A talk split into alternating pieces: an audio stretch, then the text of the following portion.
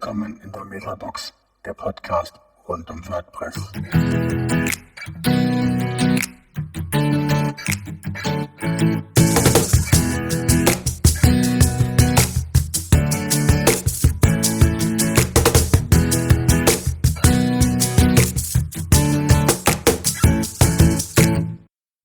Hallo, herzlich willkommen zur neuen Metabox. Heute haben wir uns den Jörg eingeladen. Hallo Jörg. Hallo, grüß dich. Freut mich. Hallo Jörg. Ja, mit dabei auch Ulf. Hallöchen. Hallo, grüß euch. Genau, der Frank macht die Begrüßung und hält sich jetzt raus, weil Jörg ein Arbeitskollege von ihm ist und deswegen übergebe ich jetzt einfach mal an Ulf und Carlos. Ja, danke dir, Frank. Ähm, ja, Jörg, nochmal herzlich willkommen auch von meiner Seite. Wie, wie immer eigentlich so ein bisschen am, am Anfang, ähm, wir würden sehr gerne etwas von dir, ob du dich kurz mal vorstellen könntest. Ja, gerne.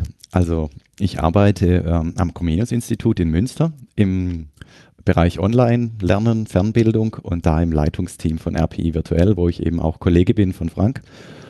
Und wir machen für alle Religionslehrenden, die irgendwie deutschsprachig sind, Deutschland, Österreich, Schweiz, ein Internetnetzwerk, in dem sowohl Material zur Verfügung gestellt wird, das auch miteinander produziert wird für, den, für die Bildungszusammenhänge. Wir machen Lehrerfortbildung und wir bieten auf WordPress-Basis ziemlich viel an, um sich miteinander zu vernetzen und offen zusammenzuarbeiten. Wer das möchte, kann da mit uns einiges erleben online, ja, genau. Ich wohne allerdings nicht in Münster, sondern in Harthausen. Das ist ein kleines Dorf in der Nähe von Neuenstadt am Kocher. Also da, wo sich die A81 Würzburg-Stuttgart und die A6 irgendwie Karlsruhe-Nürnberg kreuzen, da ist so das Gebiet, in dem ich zu Hause bin. Und von dort aus bin ich jetzt auch zugeschaltet. Mein erster Podcast, von dem her hoffe ich, ihr nehmt mich ein bisschen an der Hand und äh, ja, ich habe ein bisschen was zu erzählen. Ja. Auf jeden Fall. Ja, vielen Dank schon mal und äh, ja, an die Hand nehmen. Wir sind ja auch neu, von dem her äh, machen wir aber sehr gerne. Ja, du hast, du hast sehr viel mit Materialien zu tun, das hast du jetzt schon erwähnt. Und wir haben ja dich heute auch eingeladen zu einem speziellen Thema, worüber wir mit dir reden äh, möchten. Das ist einmal dieses Open Education Resources, also freie Inhalte, die erstellt werden, die dann unter eine bestimmte Lizenz frei verfügbar gemacht werden. Könntest du uns dazu mal was erzählen, wo so der Begriff herkommt, wo vielleicht auch das, die Hintergründe. Mhm. Ja, also es ist so ein internationales Thema, deshalb wahrscheinlich auch diese englische ähm, Namensgebung OER, Open Educational Resources, die auch Eingang gefunden hat jetzt. Man könnte ja über freie Bildungsmedien oder frei lizenzierte Bildungsmaterialien reden, aber die Abkürzung OER hat sich irgendwie eingebürgert. Die UNESCO hat es schon vor über zehn Jahren eigentlich tradiert. Es gab da mal in Kapstadt irgendwie eine Deklaration dazu und so.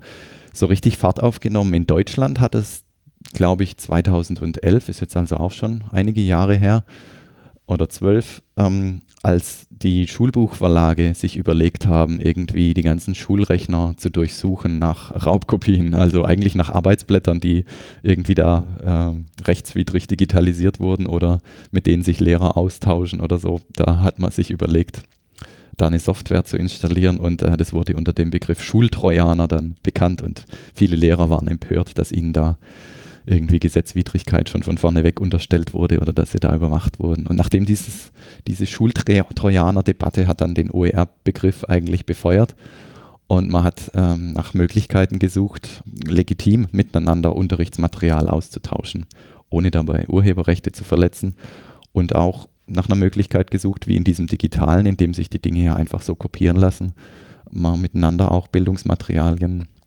entwickeln kann und vielleicht verändert sich ja auch, nachdem wir jetzt miteinander reden lernen mhm. gelernt haben und miteinander schreiben und den Buchdruck irgendwie vervollkommnet haben, jetzt mit dem Digitalen eine neue Kulturtechnik und die hat ganz neue Herausforderungen äh, an Bildungsmedien und aber auch an Lernprozesse. Und deshalb ist das Thema OER so äh, spannend, weil es einfach ein Katalysator ist, um hier vieles im Lernen auch zu verändern und nicht nur irgendwie Material zur Verfügung zu stellen. Aber wenn ich jetzt äh, sagen wir, einen Inhalt erstelle, und ich möchte ihn gerne unter also als äh, Open Education Resource bereitstellen. Ich ganz persönlich, ähm, was müsste ich dafür machen? Muss ich mich da an bestimmte Regeln halten? Naja, Dinge, die du dir selber ausgedacht hast oder ähm, die eigentlich frei verfügbar sind, wie jetzt Methoden, also Stuhlkreis oder sonst irgendwie, was du dann eben beschreibst und wie du ein Unterrichtsszenario dir ausgedacht hast, das kannst du einfach so ins Internet stellen und damit andere dann eben wissen, dass sie das auch benutzen dürfen, dass sie es weiterverbreiten dürfen und kopieren dürfen, dass sie vielleicht sogar es verändern dürfen, ohne dass sie da deine Rechte verletzen, ähm, klebst du eine Lizenz dazu. Da hat sich eingebürgert, mit Creative Commons zu arbeiten. Äh, Creative Commons ist so eine internationale Rechtsgebung, mit der man allen im deutschsprachigen Raum eigentlich da oder überhaupt international ähm, zeigt, dass man die, äh, die Weiternutzung unbedingt ha haben möchte und dass man darauf verzichtet, dass man da jetzt irgendwie Geld mit verdienen möchte oder dass das unbedingt so bleiben muss, wie es ist. Ja. Okay, das heißt, äh, diese CC, die Creative Commons, ist das Lizen die Lizenz, dass man benutzt, um dieses Material zu erstellen. Oder es gibt auch andere Lizenzenarten für OER. Ja, ihr kennt ja jetzt von WordPress herkommend wahrscheinlich noch viele andere, GNU und GPL und MIT und was es so eben gibt. Äh, im, Im Unterrichtsbereich oder im Bildungsbereich arbeitet man jetzt vorwiegend mit diesen Creative Commons Lizenzen. Ja, und da eben mit den CC BY oder CC BY SA, also äh, Lizenzen, die eben nicht irgendwie einschränken. Es gibt ja NC, ND, also dass die kommerzielle Nutzung oder die Derivate, die Veränderung, die möchte man eigentlich nicht einschränken, sondern, sondern versucht möglichst sehr, sehr freie CC-Lizenzen bis hin, also ich würde empfehlen, CC0 zu nehmen, also das wirklich in Public Domain, in die Allgemeinheit zu übergeben und da äh, und die Rechte freizugeben. Ist ein bisschen schwierig in Deutschland, weil es bei uns so diesen Begriff irgendwie gibt von geistigem Eigentum äh, oder so. Also, dass man das eigentlich gar nicht abtreten darf, was man selber erstellt hat. Aber mit, mit so einer Lizenzierung kann man zumindest kennzeichnen, dass man niemandem irgendwie mit rechtlichen Schritten droht, wenn, wenn da, da was damit weiter dann passiert. Ja. Und dann kann man noch einen Schritt weiter gehen und kann, wenn man so ein Material erstellt hat, das auch in die Metadaten von dem Material, dem quasi so richtig einimpfen dann erscheint es nicht unbedingt immer auf dem Arbeitsplatz überall drauf mit der Lizenz und so, sondern ist wirklich in, in dem Code quasi von, von einer Idee mit drin und kann dann auch von den Suchmaschinen gefunden werden. Ist das ein bisschen wie Wikipedia oder ist, trennt sich schon die, was du genau machst? Ja, Wikipedia ist ja immer ein Artikel und dann arbeiten ganz viele an diesem einen Artikel. Und bei OER geht es darum einfach auch, dass jeder, jedes Arbeitsblatt oder jede Idee oder jeden Unterrichtsverlauf oder auch einzelne Lernbausteine, es gibt ja auch so Quizzes und ähm, Memories oder Learning Apps oder solche Dinge, dass man solche kleinsten Module eigentlich äh, frei zur Verfügung stellen kann und miteinander austauschen. Ja.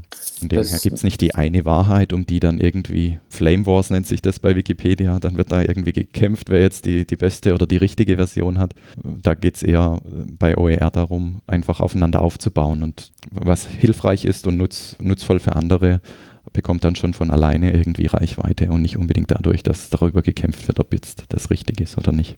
Was macht denn denn diesen, diesen Prozess oder auch den Umdenkprozess eigentlich aus, wenn man jetzt einmal zum, für, für Lernen oder auch für Forschungsressourcen ähm, sich dann eigentlich dafür bereit erklären würde, sich diesem Konzept anzunehmen? Was, was ist da in Deutschland oder was ist da noch notwendig, um, um dass das stärker publik wird, dass da die, die Leute und auch die Lehrer sich vielleicht da eher öffnen, das zu machen? Ist da, äh, ist da immer noch irgendwo noch so eine, eine gewisse Barriere oder wie, wie siehst du das? Naja, es gab eine Expertenkommission schon, zusammen von der Kultusministerkonferenz und ähm, dem äh, Forschungsministerium. Das wurde eingesetzt zum Thema OER. Einige Landtage in Nordrhein-Westfalen beispielsweise oder in Niedersachsen, glaube ich, auch, haben schon entschieden, dass also Lehrmaterialien jetzt auch unter solchen Lizenzen eben produziert werden sollen. Von dem her gibt es da schon auch einen Aufbruch. Dieses Jahr gibt es ein großes OER-Festival im Herbst in Berlin,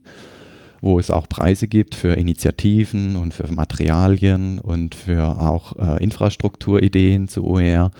Von dem her ist wirklich über die Jahre jetzt äh, immer mehr auch ja, richtig Drive und Energie reingekommen in das Thema.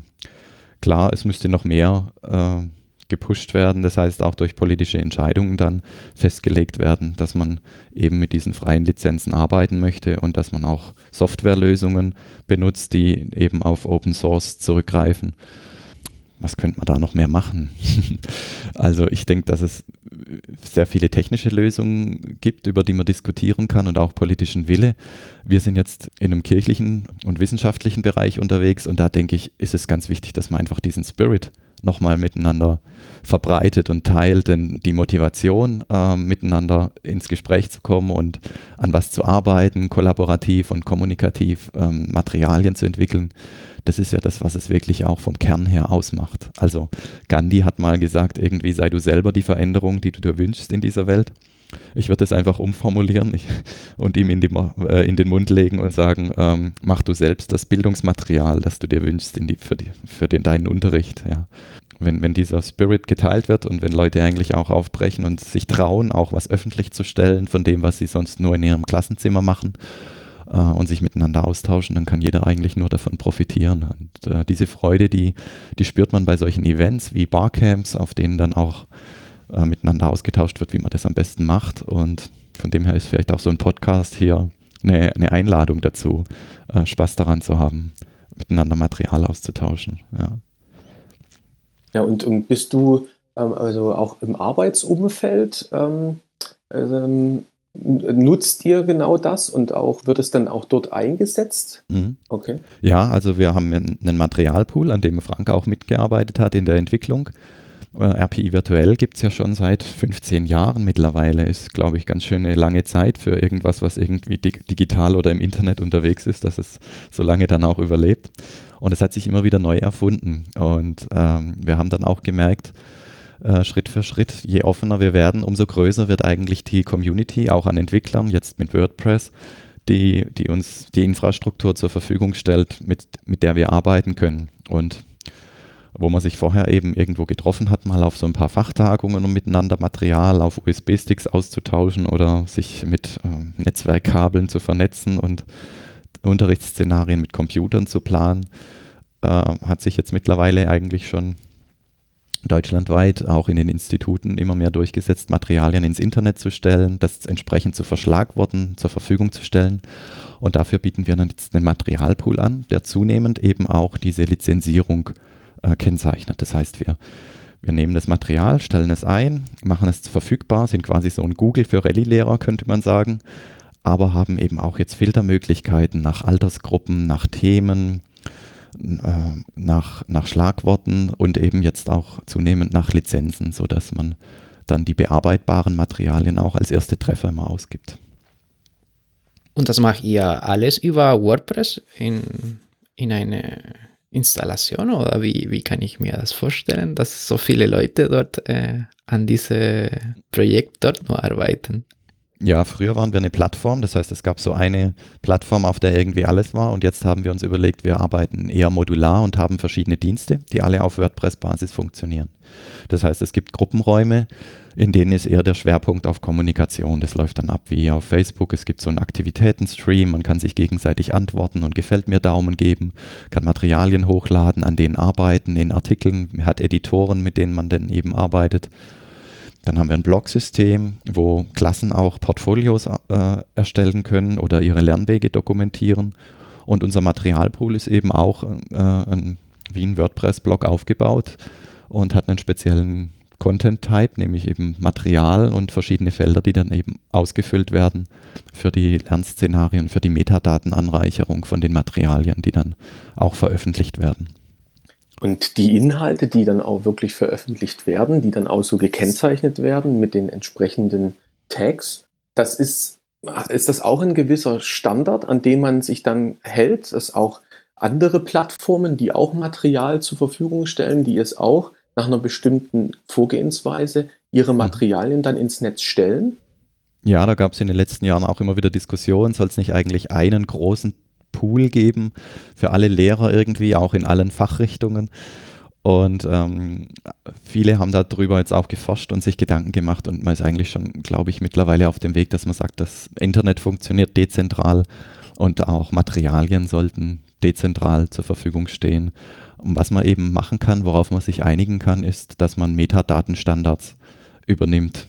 Also die Art und Weise, wie diese Daten dann diese Metadaten von Unterrichtsmaterial strukturiert sind, die äh, entsprechend gewissen Standards und sind dann durch die Suchmaschinen auch quer querbeet vernetzbar. Das heißt, wenn es EduText gibt, also eine Plattform, äh, die auch Material zur Verfügung steht oder andere, äh, das OER-Content-Buffet oder wie auch immer, ähm, die, die jeweiligen Länder sich dann nachher entscheiden, auch Bildungsplattformen für die Schulen zur Verfügung zu stellen. Da lassen sich dann die Materialien äh, auch quer vernetzen und, und entsprechen dann diesen Standards, dass, dass sie dann eben auch wieder auffindbar sind und in Unterrichtszusammenhänge integriert werden können. Wir haben ja in Deutschland diesen Föderalismus, das heißt, jedes Bundesland darf selber entscheiden. Ähm, das bedeutet ziemlich viel Wildwuchs und ziemlich viel Innovation, aber eben auch wenig Steuerungsmöglichkeit durch irgendwie den Bund. Ja. Okay. Und ihr, ihr arbeitet auch mit anderen Plattformen, auch schon mit anderen sagen wir, Bundesländern zusammen, die auch ähnliche Plattformen, auch ähm, in dem Umfeld, sei jetzt mal Kirche, die, mhm. wo ihr euch miteinander vernetzt, auch jetzt schon, dass ihr auf andere Materialien von anderen zugreift, die eben genau nach diesem, äh, nach diesem ähm, Vorgehen ähm, abgelegt werden, dass ihr auch auf die Zugriff habt über eure Plattform? Ja, da sind wir gerade dran. Also es gibt äh, schon auch Publikationen. Es hat ja jede Landeskirche so ein religionspädagogisches Institut und die geben dann Zeitschriften raus für die Religionslehrenden in den Ländern. Und die Printauflagen gehen auch da ein bisschen runter und die stellen das dann im Internet zur Verfügung. Und deshalb äh, haben wir da schon mit einigen vereinbart, dass sie dann diese Arbeitsmaterialien, die sonst eigentlich in Zeitschriften erstellen, äh, erscheinen, direkt in den Materialpool einpflegen und dort dann auch kleinteilig, äh, je nachdem, ähm, also nicht als ganze Zeitschrift, sondern in den einzelnen Artikeln mit den jeweiligen Autoren ähm, stehen die dann über den Materialpool zur Verfügung zum Download. Ja. Oder dieses Jahr ist auch zum Thema Reformation eine Webseite entstanden, Schulprojekte reformation.de. Da gibt es Filme rund um das Thema Reformation und ein Computerspiel und verschiedene Projektideen, wie man Schulprojekte dazu machen kann. Und da gibt es ja auch äh, schon eine erste Schnittstelle zu unserem jetzigen Materialpool, sodass alle Materialien, die bei uns erfasst worden sind und die relevant sind für so Schulprojekte zum Thema Reformation für die Jahrgangsstufen, die da drauf zugreifen wollen, die sind auch über eine andere Webseite jetzt über eine Schnittstelle verfügbar. Und andersrum wollen wir das in der Zukunft auch machen. Das heißt, es gibt zum Beispiel das Medienportal. Ähm, da können die meisten Länder darauf zugreifen für Bildungsfilme von der FEU beispielsweise, Matthias Film und ähnlichem. Und diese Filme sind als Stream und als Download verfügbar über dieses Medienportal. Und wir arbeiten gerade daran, dass auch unser Materialpool diese ganzen Filmangebote eben entsprechend verschlagwortet und, und filterbar durchsuchbar zusätzlich auch ausgibt. Also das gibt es sowohl in die eine als auch in die andere Richtung äh, über APIs nennt sich das, Schnittstellenmöglichkeiten, mit denen man diese Materialpools und, und diese Metadaten miteinander vernetzen und austauschen kann. Darf ich eine Frage machen? Was ist genau Reformation? Reformation. Äh, Martin Luther hat die Kirche reformiert vor 500 Jahren mit seinen Thesen, die er da in äh, Wittenberg an die Schlosstür genagelt hat. Dann entstand erst eine Spaltung zwischen evangelisch und katholisch, die bis heute anhält ähm, aber eben auch die, die Einsicht, dass die Gnade Gottes ähm, frei verfügbar ist. Da sind wir schon wieder beim Thema, ja. Open Access. äh, wir brauchen keinen Ablass mehr bezahlen, äh, um unsere Sünden frei, frei zu werden. Und wir müssen auch nicht irgendwie uns von jemand anderem sagen lassen, was in der Bibel steht, sondern wir können das selber lesen. Und wir dürfen uns gewiss sein, dass die Gnade Gottes jedem Menschen gilt. Daraus ist die Reformation entstanden und die feiern wir zum 500. Jahr dieses Jahr 2017. Ach so, deswegen meinst du das, ja. Ich habe gedacht, das war so etwas mit den Schulklassen oder sowas, aber ja, das, das, das als Wort kenne ich. ja.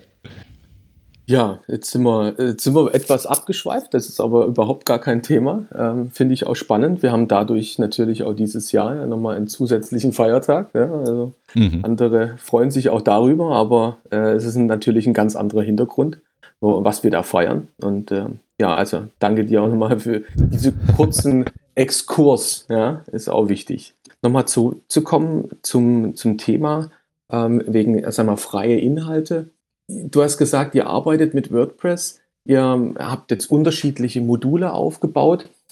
Ihr, ihr bereitet dann eben halt unterschiedliches Material auf. Um, um was äh, reden wir da? Also welche Mengen äh, an Materialien äh, verwaltet ihr denn da eigentlich? Wie, wie muss man sich das vorstellen?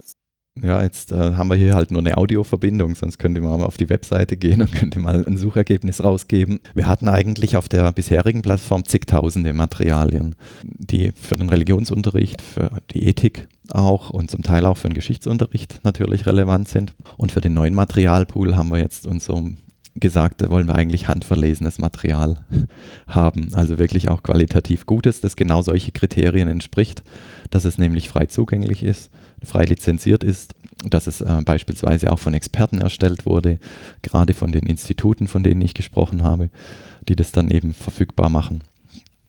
Ähm, es lässt sich aber auch recht schnell eingrenzen. Es ist zum Teil kirchenjahresbezogen, gerade sowas wie jetzt Reformation oder auch Weihnachten, Ostern. Darauf beziehen sich die Materialien und dann eben lehrplanbezogen auf die äh, Lehrplanthemen der, der Länder. Aber es geht schon in die Tausende das Material dann mit der Zeit. Ja, den Materialpool, den wir jetzt neu begonnen haben, da sind es jetzt einige hundert Materialien, aber das wächst natürlich täglich, je mehr dann auch daran mitarbeiten, denn wir haben dieses Kollaborationsprinzip auch auf die Erstellung des Materials bezogen. Das heißt, man kann sich einfach einen Hyperlink in einem Formular eingeben, wenn man neues Material gefunden hat. Man kann bei uns auch Material hochladen und zunehmend ähm, werden die Institute in unseren Workflow mit einge eingebunden, sodass sie bei der Produktion von Materialien immer schon auch im Hinterkopf haben, beziehungsweise eine Schnittstelle haben, mit der sie dann den Materialpool füttern können. Aber auf die Materialien zuzugreifen, muss man sagen wir, registriert sein, man muss, man muss sich auch ausweisen, dass man Lehrer ist. Nein, kann man, ist frei verfügbar. Alles. Genau, Open mhm. Access, mhm. ja, ja, auf jeden Fall. Mhm. Das war schon immer so. Man kann natürlich äh, Newsletter abonnieren oder man kann auch sich registrieren, um selber was hochzuladen. Aber um darauf zuzugreifen, kann man einfach auf rpivirtuell.de gehen und beziehungsweise auf material.rpivirtuell.de und kann dort in die Suchmaske ähm, suchen und wird dann auch fündig dazu. Ja. Und wir pflegen vorwiegend auch nur Material ein, das auch offen zugänglich ist im Internet. Also irgendwie Bezahlschranken oder Barrieren, dass man irgendwelche Abonnements abschließen muss. Die Materialien werden äh, ent entweder nicht eingepflegt oder wenn sie wirklich sehr gut sind und hochwertig, dann auch besonders gekennzeichnet, dass sie auch äh, ausgefiltert werden oder ausfilterbar sind. Und äh, wenn man sich jetzt mal ein bisschen näher noch mit diesem ganzen Thema oder Begriff und auch mit dem Konzept dahinter noch mal beschäftigen möchte, hast du da noch einen Tipp, wo man im Netz sich äh, sehr gut darüber informieren kann? Ja, also es gibt dieses OER Content Buffet neuerdings. Da gibt es eine schöne Übersicht ähm, zu Training, Trainerkoffer oder OER-Qualifizierungsmaßnahmen. Da werden auch Softwares und Tools äh, vorgestellt, äh, mit denen man arbeiten kann. Und da gibt es auch äh, Informationen, rechtliche und so weiter. Und es gibt eine, eine, eine Seite OER Info, heißt die, glaube ich. Äh, oder Open Educational Resources.de, genau. Äh, das betreibt der Jöran Musmeerholz ähm, mit seiner Agentur aus, aus Hamburg und äh, macht da auch Podcasts, so wie ihr, und erstellt Materialien, ähm, macht Forschungsinhalte, die da mit reinkommen und organisiert auch dieses große äh, OER Festival, was jetzt in Berlin wieder stattfindet. Und es gibt auch dezentral immer in den, es gab, glaube ich, dieses Jahr Nord, Süd, West, Ost vier, vier große OER-Camps also wenn man sich da informieren will oder auch mit anderen austauschen, ist man auf solchen Veranstaltungen natürlich auch gut aufgehoben. Ich denke, ihr werdet in den Show Notes noch ein paar Links dann dazu reinsetzen können. Auf jeden Fall. Ja, super. Ja, vielen Dank. Ja, generell würde ich mal vielen Dank sagen, Jörg, dass du heute mit uns zusammen das Thema mal angesprochen hast, äh, uns auch tiefe Einblicke gegeben hast, was ja, das Thema eigentlich bedeutet. Wo findet man dich denn eigentlich im Internet, wenn man gegebenenfalls nochmal eine Rückfrage aus, von anderen Zuhörern. Wie kann man dich denn eigentlich erreichen? Über welche Medien? Eigentlich überall. Also wenn man dann nur meinen Namen mal auf Google eingibt, dann wird man eigentlich schon fündig, denke ich mal. Ansonsten ähm, jörglora.de habe ich eine, einen Blog, da habe ich glaube auch nicht so sehr gepflegt, aber Facebook, Twitter, ähm, äh, also überall, wo man öffentlich und offen äh, drauf zugreifen kann, äh, kann man auch mit mir in Kontakt äh, kommen. Ich richte mich da auch immer äh, nach demjenigen, der mit mir Kontakt aufnimmt und weiß auch schon, der eine macht lieber Telegram, der nächste lieber WhatsApp und wieder einer kommt über Skype oder so. Ähm, es gibt keinen Kanal, über den ich nicht erreichbar wäre. So, dann vielen Dank, Jörg, für deine Zeit und ja, vielleicht sehen wir uns irgendwann live. ja, würde Oder mich zu freuen. einem Ich, anderen Thema. Genau. Wieder auf ich danke Pfad euch für, für dieses Podcast und äh, wünsche euch auch viel Erfolg mit dem, dass da die Klickzahlen hochgehen und dass das Reichweite bekommt. Denn ich denke, ihr macht auch eine gute Sache. Ja, vielen Dank. Danke dir.